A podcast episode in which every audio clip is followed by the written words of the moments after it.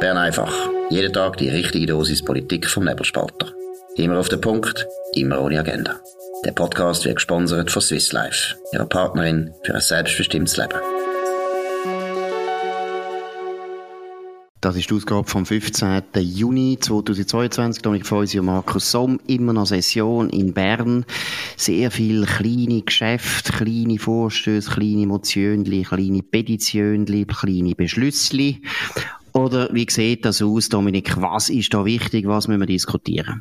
Ja, es gibt ein, zwei größere Sachen, aber es ist schon so, jetzt gegen Ende von der dritten Sessionswoche ist die Zeit eben für die kleinen Sachen. Ähm, aber zuerst zu den grossen. Der Ständerat schickt äh, die Vorlage für die Reform von der beruflichen Vorsorge zurück an die Kommission, an die Kommission, die sich in den letzten Monaten komplett verrennt hat bei der Frage, weißt, wie viel muss man denen geben, die weniger Renten bekommen, insbesondere den Frauen, wenn man den Umwandlungssatz senkt. Da hat es wilde Vorstöße gegeben, am Schluss noch einen wahnsinnig teuren vom Ständerat Titli Uri, wo er, glaube selber, wo er gemerkt hat, dass es 25 Milliarden kostet, ist er, glaube ich, ein bisschen bleich geworden. Und jetzt hat man das gemacht, was man dann noch gern macht. Man schickt es einfach zurück an Absender und sagt, ja gut, dort nochmal drüber nachdenken. Ein Rettungsversuch in letzter Sekunde hat man als, und das ist wahrscheinlich richtig, hat man gesagt, schau, das so Schnellschüsse machen wir jetzt nicht. Wir wollen die Arbeit sauber machen. Es dauert halt noch länger. Gut, das ist mal wieder äh, der Ständerat, gell? Habe ich richtig gehört? Genau. Der Ständerat, eben, wie haben wir ja gestern schon angesprochen, der Ständerat äh, tut sich wieder verbessern. Wir dürfen jetzt langsam wieder loben. Das eine. Was ist sonst noch wichtig gewesen, was beschlossen worden ist? Ja, im Nationalrat hat man den Gegenvorschlag zur Gletscherinitiative fertig beraten und das Lustige ist nur, also man hätte die, die, die äh, Subvention für Heizungen, für Öl- und Gasheizungen, die man rausreißt und Wärmepumpe und so, wo man rein tut, die hat man beschlossen und dann ist einfach mir aufgefallen, die Gabriela Sutter, SP Aargau, hat dann ein Foto getwittert von der Delegation von der SP in der Umweltkommission und hat dann dazu geschrieben, so geht sozialverträglicher Klimaschutz. Und das ist eben lustig, weil wir ja haben können nachzeichnen, dass von dieser Subvention äh, vor allem die reichsten 30 Prozent vermögende, alleinstehende, alte Hausbesitzer profitieren. Genau, und gegen die haben wir gar nichts. Im Gegenteil. Nein, Gegenteil. Die die Eidgenossen, aber eben, es ist lustig, wenn ein SP, wo immer, wo immer so tut, als würde sie für die Unterschichten sorgen, was ja sowieso schon lange nicht mehr stimmt, wenn die sich da noch schmückt mit diesen Federn ein unsinniger Vorschlag, leider durchgekommen, aber äh, gut, schauen wir weiter. Ja, dann der Ständerat ist hart geblieben in Sachen Bestellung von der Impfdosen. Er hat sich jetzt zum zweiten Mal damit befasst und hat, ist hart geblieben und will den Kredit kürzen, wo der Alain Berset vorschlägt, deutlich kürzen. Er will nicht so viel bestellen. Er hat auch ähm, in, in der Debatte ähm, hat er betont, eben, man, man, man soll wieder, man soll wieder zum Normalbetrieb Betrieb übergehen. Äh, es, es, eben, es, wir, können, wir können nicht eine Vollgasko-Strategie die ganze Zeit weitermachen bei dieser Corona-Pandemie. Und das ähm, können wir auch loben, würde ich sagen. Der Nationalrat ist weicher in dieser Sache. Er möchte da alles bestellen, nämlich irgendwie die 28 Millionen oder 33 Millionen, jetzt bin ich nicht mehr sicher über die richtige Zahl im Kopf, einfach wahnsinnig viel. Lustig ist einfach bei unseren Regeln, äh, wenn sich die beiden Räte nicht einigen, jetzt in der Einigungskonferenz, Finanz, dann gilt bei Finanzbeschlüssen immer der günstigere Beschluss. Danke, wer auch immer die Regeln erfunden hat. Das ist wieder eine großartige eidgenössische Regel. Das ist eine geniale Regel, habe ich gar nicht gewusst. Das ist sehr gut. Ja, aber das andere Problem, das du angesprochen hast, das finde ich wirklich wird interessant sein zum Beobachten. Wie lange geht's, bis die Corona-Zeit wieder in den Köpfen auch überwunden ist, oder? Ich meine, ist klar, eine Verwaltung tendiert immer dazu, Ausnahmen, Regeln, Ausnahmen, Massnahmen zu verlängern, zu verewigen. So funktionieren Verwaltungen seit wahrscheinlich im Römischen Reich. Deshalb ist das Römische Reich in Italien überall noch zu sehen, mit Ruinen und so weiter. Nein, man bringt es nicht mehr weg, oder? Ist logisch, aber es ist interessant, wie lange geht es jetzt bei der Politik? Und meiner Meinung nach geht es wahrscheinlich viel, viel schneller dass Corona vorbei ist, als man denkt hat. Mich dunkt jetzt, wenn man schon noch mal die Bevölkerung anschaut, Corona wirkt so wie etwas aus dem Mittelalter, das ist so weit weg und ich glaube, das beeinflusst den Politiker auch, oder hast du das Gefühl, da bin ich zu optimistisch? Ja, vielleicht bei den Politikern könnte es schneller gehen, aber bei der Verwaltung sicher nicht. Das führt uns im wunderbaren Übergang, das führt uns zur nächsten Geschichte, nämlich das Bundesamt für Gesundheit hat einen 7 Millionen Auftrag vergeben für die Überarbeitung vom Corona-Dashboard. Das ist die Website, weißt, wo wir doch alle im Winter und so sind schauen, genau, wie ja. viel, wie viel äh, Infektionen gibt's, wie viel Spitaleinweisungen und so weiter. Ein riesen Auftrag, eben, der zeigt, man will weitermachen ähm, bei dieser Sache. Und zwar soll dann dort die epidemiologische Lage von Covid-19 und 60 weitere übertragbare Krankheiten, also Grippe, Zeckenbiss offenbar, dargestellt werden. Also eine umfassende Statistik in allen Details, wo jede, jede und jeder von uns dann sozusagen, ähm, wenn er irgendetwas hat, einen, einen, einen komischen Nagel, Grindweh und weißt du was alles, kommt er dort sofort zu Ehren auf dem riesigen 7 Millionen Teil. Darum, ich sage dir, dort ist die Pandemie wird zu einer Ver Verwaltungsepidemie, das sage ich dir. Aber wie ist das konkret denn sich vorzustellen? Also Grippe zum Beispiel, da haben ja die Hausärzte, glaube ich, und die Spitäler schon jetzt immer ein Monitoring gemacht. Die Leute haben es einfach nicht so mitbekommen, das ist klar.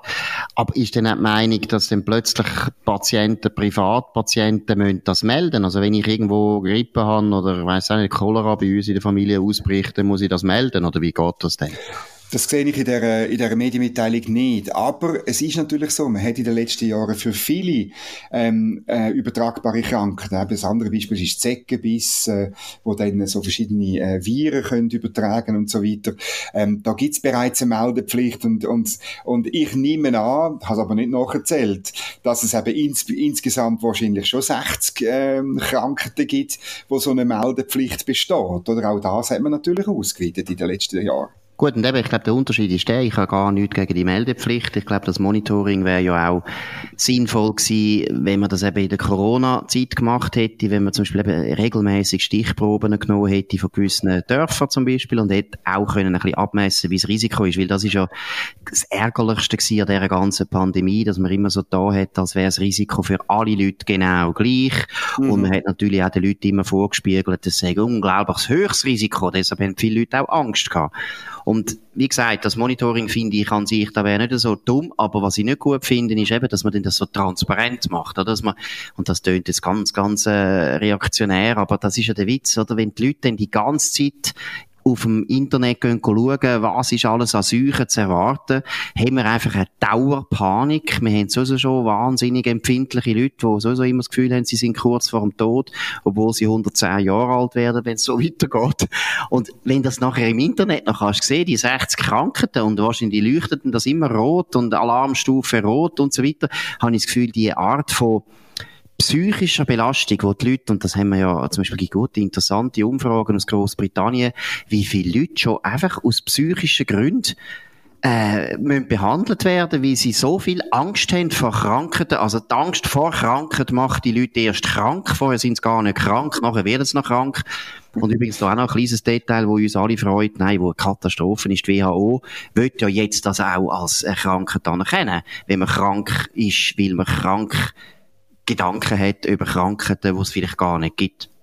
Also am Schluss glaube ich auch, es geht darum, da ein, ein, ein, ein, ja, ein Spot im Kindschen Dorf aufzuziehen. Ich meine, wir haben 2015 eine ziemlich schlimme Grippewelle gehabt. Ähm, gelernt darüber, gebe ich offen zu, ich dummer Journalist, habe das erst während der Corona-Krise habe ich gemerkt, dass wir fünf Jahre vorher ja etwas hatten. Und wenn man so ein Dashboard, so eine Statistik hat, dann wird es auch Journalisten geben, wo jede kleine Zuckung von irgendeinem Graph, von irgendeiner von diesen 60 übertragbaren Krankheiten sofort äh, zu einer Schlagzeile verarbeitet arbeitet. Also ein, ein Journalist kennen wir gut, der das sicher genau. macht. von der Tamedia, der wird nachher die ganze Zeit in seinem Keller hocken. Der Keller ist ja genau. im Bunker schon lange ausgebaut, dass er sterilisiert werden kann. Da darf kein Kind rein ohne Raumfahrtanzug. Der wird nachher jeden Tag in dem Dashboard stöbern und wird dann herausfinden, dort ist Pest und dort kommt Cholera und dort ist Malaria. Also wir werden alle nie mehr gesund. wir werden alle nie mehr gesund. Ist ganz schlimm. Gut, jetzt was haben wir sonst noch zu besprechen? Ich glaube, noch äh, weiter, ja, gut, noch mehr. Noch, noch, noch weiter Corona, nämlich äh, Andrea Geisbühler, SVP ähm, Bern, hat gefordert, dass äh, die Ratsmitglieder 20 Prozent von ihrem fixen Jahreseinkommen äh, verzichtet. Ähm, das ist ja 26 Franken der fixe Betrag, 26.000 Franken. Und das wären nur noch 20.800 Franken gewesen als Solidaritätsbeitrag wegen Corona ist ähm, hochkant abgelehnt worden. Und noch ein weiterer Vorstoß in Sachen Corona, wo aber durchgekommen ist, nämlich eine Motion für die befristete Verlängerung der Übergangsmaßnahmen zugunsten der Printmedien, also das Geld ebenfalls wegen Corona, das ist ja lustig. Corona ist längstens vorbei, aber ähm, der Nationalrat ist in einer Mehrheit hat das Gefühl, äh, man müsste den Medien noch mehr Geld geben, weil es den Medien so schlecht geht. Und das alles, obwohl wir ja gerade am 13. Februar eigentlich äh, genauso Zahlungen abgelehnt haben. Es ist auch, eben, wenn wir jetzt die zwei Themen gerade durch, äh, miteinander anschauen, oder, dass einerseits, sie wollen auf keinen Fall von ihrem eigenen Einkommen irgendetwas für Corona abzweigen, oder? Die 6000 Franken, das ist ihnen eigentlich zu viel. Also wenn es ja. ums eigene Geld geht, sind es gar nicht spendabel. Wenn es aber um Geld geht von uns Steuerzahler, wo man irgendwelche Journalisten muss zahlen, wo dann uns Steuerzahler dann auch wieder bekämpfen und beschimpfen, dann ist es für Parlamentarier nicht so schlimm. Also ist meiner Meinung nach wirklich ein Klassiker von dem Problem, wo einfach gilt und wo für alle Menschen gilt, auch für uns zwei. Das eigene Geld, da schaut man immer gut und da tut man immer auch schauen, dass man es sinnvoll ausgibt, dass man sparsam ausgibt, dass man wirklich schaut, dass man Wirkung hat. Aber sobald man fremdes Geld darf ausgeben, ist einem das völlig egal. Also eben, wie gesagt, zuerst die 6000 Franken, das ist schon viel zu viel. Aber dann einfach das Geld von uns Steuerzahler irgendwelche Medien geben, wo das gar nicht brauchen. Ich kann es belegen. Also wir brauchen das nicht und auch die anderen brauchen das nicht, die viel, viel grösser sind als wir. Das ist schon ein starkes Stück. Ja, das ist es natürlich. Und es ist genau am gleichen Tag so behandelt worden. Ähm, ich bin jetzt nicht mehr ganz sicher, ob gerade hintereinander, das glaube ich nicht. Aber ist schon, ist schon sehr, sehr stoßend. Ähm, noch weiter, äh, eine parlamentarische Initiative von Jean-Luc Ador, SVP Wallis.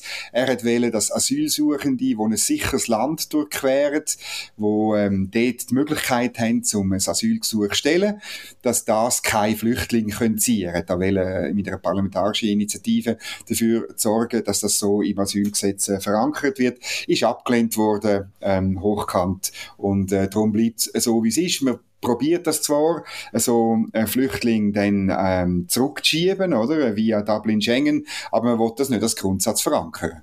Gut, und du hast Stichwort genannt, also meiner Meinung nach ist das nämlich auch wieder ein totaler schizophrenen Entscheid von dem Parlament. Das gleiche Parlament hat ja Schengen Dublin mit grosser Mehrheit seinerzeit angenommen und wollen und auch in der Volksabstimmung dafür gekämpft, dass auch die Bevölkerung und die Stände das annehmen. Und Schengen, Dublin ist nichts anderes. Also Dublin ist genau das Abkommen. Dublin heißt einfach, dass man Asylbewerber in dem Land muss sofort behandeln, Asylgesuch meine ich, muss behandeln, wo sie das erste Mal eintreffen. Das heisst, jemand, der in Italien landet, der kann nicht durch Italien durchfahren und nachher in der Schweiz ein Asylgesuch stellen. Das ist Dubliner Abkommen. Und das hat man mit einer grossen Mehrheit vom Parlament und mit der Mehrheit vom Bundesrat gegen die SVP eingesetzt. Und wenn man das gleiche Prinzip jetzt wirklich bestätigen und ins eigene Gesetz schreiben das ist ja der schöne autonome Nachvollzug, wo ja die Kreise ja, genau. so schlimm findet, dann ist es wieder nicht recht. Oder da sieht man auch, bei den Bürgerlichen würde ich sagen, ist es Schizophrenie und bei den Linken ist es natürlich ein, ein gewisse, gewisse, gewisses Maß von Verlogenheit, weil sie ganz genau wissen, sie sind ja die Ersten, die Schengen und Dublin dann wieder verteidigen und jeder, der dagegen ist, findet, äh, sagt ein praktisches Monster. Aber wenn man dann wirklich mal sagt, das ist der Inhalt von dem Dublin-Abkommen, dann ist es dann auch wieder nicht recht, dann findet es auch wieder unmenschlich und so weiter. Also ganz ein unaufrichtiger Entscheid, meiner Meinung nach. Ja, und ähm, noch ein letzter. Also es ist, sind Gut, ganz mögen wir noch. Mögen wir noch. Mögen wir noch. Aber, einfach eine, weil, weil wir auch schon über, darüber geredet haben, auch da bei Bern einfach, nämlich über die UKW, Ultrakurzwelle, äh, Motion vom Rudi Noser, FDP-Ständerat in äh, aus Zürich, wo im Ständerat durchgekommen ist, ist im äh, Nationalrat abgelehnt worden. Er hat gefordert, dass man UKW erst abstellen darf, wenn die Alternative zu UKW 90% Marktanteil Anteil hat, oder? Und das ist heute noch nicht der Fall. Und ähm, ist aber nicht durchgekommen. Ähm, ja, es ist ein bisschen komisch, äh, nicht recht, man kann nicht recht sehen, warum. Es ist auch relativ knapp gewesen. Äh, ein bisschen habe ich den Eindruck, dass die Nationalräte das Gefühl hatten, ja, da die Vorstöße vom Ständerat, das lehnen wir jetzt einmal ab. Es ist nämlich nicht ein wahnsinniger, ein, ein, äh, ein, ein qualifizierter Entscheid gewesen. Gut, und das ist natürlich die Lex Schawinski, oder? Der Roger Schawinski ja, genau. hat sich ja wahnsinnig gewehrt gegen die, die Abstellen von der UKW-Sender. Aus meiner Sicht eindeutig zu Recht. Das ist ein absolut unsinniger Entscheid. Die UKW-Sender abstellen, bringt gar nichts. Ganz kleines Sparpotenzial. Die SRG macht das ein bisschen, weil sie die DAB-Technologie so stark gepusht hat und eigentlich, ja, der hat wollen zum Durchbruch verhelfen, aber DAB haben wir jetzt auch gelernt, ist eigentlich, ist eigentlich ein System, das eben nicht funktioniert. Übrigens auch ein gutes, ein gutes Symptom für das, was wir ja häufig in der Energiepolitik besprechen. Niemand weiß, welche Technologien in der Zukunft sich wirklich durchsetzen. Ich finde überhaupt nicht schlimm, dass man DAB gut gefunden hat früher, aber es ist eben wirklich so, man irrt sich. Und genau deswegen ist auch der Entscheid, jetzt die UKW-Sender abstellen, viel, viel zu verfrüht überflüssig und ist eigentlich, muss man auch sagen, jetzt gerade das Parlament, das normalerweise sich kümmert ein bisschen um auch die älteren Leute unserer Bevölkerung, ist ein komischer Entscheid, weil ganz viele Leute halt auf dem Land und wo ein bisschen ältere Semester sind, die brauchen noch EUKW, das ist wichtig und es tut niemandem weh, das UKW. Also es ist wirklich absurd. Äh, es muss jetzt einfach durchgestiert sein und ich finde es schade, dass der Nationalrat, wenn schon der Ständerat Vernunft hat walten, dass jetzt der Nationalrat das äh, relativ knapp äh, irgendwie einfach abschmettert und der, äh, es ist ja nicht so gewesen, dass man es nicht hätte können abstellen mit dem, der Motion Rudi Noser, sondern einfach, dass man erst dann abstellt, wenn die Alternativen sich wirklich durchgesetzt haben. Und ähm, ja, das, das wäre doch eine gute Lösung gewesen. Aber es ist nicht immer so, dass die guten Lösungen durchkommen. Jetzt, wenn wir noch eine letzte Geschichte, äh, müssen wir schon noch unbedingt erwähnen. Die Geschichte stammt ursprünglich von 20 Minuten. Sie spielt im Kanton Zürich, der Nähe, wo du, Markus, herkommst. Auf der Halbinsel auch äh, hat es einen Teamanlass gegeben, wie die Weltwoche dann aufdeckt hat, ähm, offenbar von Goldbach Medien, so einem Werbekonzern. Und bei dem Teamanlass hat man über glühende Kohle können laufen. Dabei haben sich 25 Personen verletzt, 13 davon schwer. Gut, erstens noch schnell eine kurze Ergänzung, Goldbach Medien ist früher einmal unabhängig gewesen, gehört jetzt aber zu der TX Group. Genau. Ist ganz ein wichtiger Teil von der TX Group. Und 20 Minuten gehört ja auch zu der TX Group. Also die haben dann nachher auch über das berichtet. Und was eben interessant ist, ich glaube, das fährt allen ein, einmal hat man schon das Gefühl, die Manager sind schon schaurig verzweifelt. Also offensichtlich sind die Teams genau. so schlecht, dass man jetzt langsam muss sich selber foltern. Ich finde auch, das wäre vielleicht einmal ein anderer Vorschlag. Könnt doch einmal irgendwo in einen Gulag, lönt euch zwei Wochen lang einsperren und dann hungern, so wie das früher in der Sowjetunion tätig ist. Das tut den Teamgeist ausstärken. Oder ein anderer Vorschlag ist, äh, mit einem Schiff auf eine einsame Insel und dort sich von Kannibalen verfolgen lassen und auf den Bäumen warten, bis Kannibalen weg sind. Also, ich muss schon sagen, irgendwo einmal hat man schon das Gefühl, denen fällt schon nichts Dümmeres mehr Also ich hoffe, dass wenn dann wir beim Nebelspalter-Team Ausflug haben, das gerüchteweise haben wir dann irgendwann, dass ja, wir Kannibalen stehen bereit. Kannibalen stehen bereit. Wir genau. dürfen, noch, im Topf dürfen wir schmoren. Dort ist immer ein Vorteil, wenn man ein gewisses Gewicht auf die Waage bringt. Also von dem her gibt es einen Unterschied. Ich sage nichts, sage nichts, aber es gibt dann sicher die, die beliebter sind bei den Kannibalen als die anderen. Oh. Nein, aber es ist, es ist wirklich eine peinliche Geschichte. Und ich finde es auch noch peinlich. Ja, Entschuldigung. Das Verrückte finde ich, es sind ja 25 Personen verletzt worden. Also das stelle ich mir vor, also der erste ist drüber gelaufen, hat seine äh, Scheichen verbrannt. Und dann der zweite, und dann der dritte, es ist allen gleich passiert. Ja. Wieso, läuft denn der, der, der 25. immer noch drüber? Also, ja. meint denn da, es passieren nichts? Oder was? Ja, ich genau. nicht raus. Und man nimmt, mich nimmt auch Wunder, was ist denn äh, das Ziel gewesen eigentlich von dieser Ausbildung? Eben geht es um agile Führung und flache, flache Hierarchie oder offensichtlich ums Gegenteil. Es geht um Kadavergehorsam, wo da wieder gelehrt wird in der TX.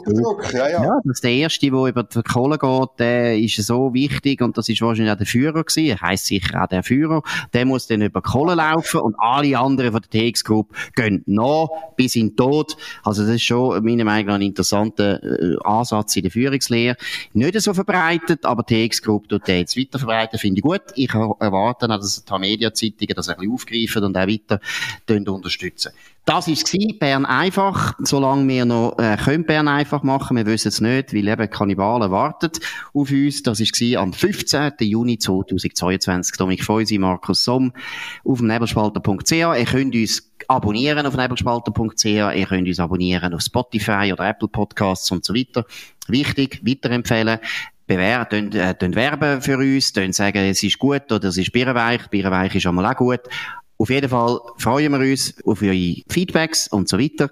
Wir wünschen einen schönen Abend. Bis morgen auf zur gleichen Zeit auf dem gleichen Kanal. Das war Bern einfach. Immer auf den Punkt, immer ohne Agenda. Gesponsert von Swiss Life, ihrer Partnerin für ein selbstbestimmtes Leben.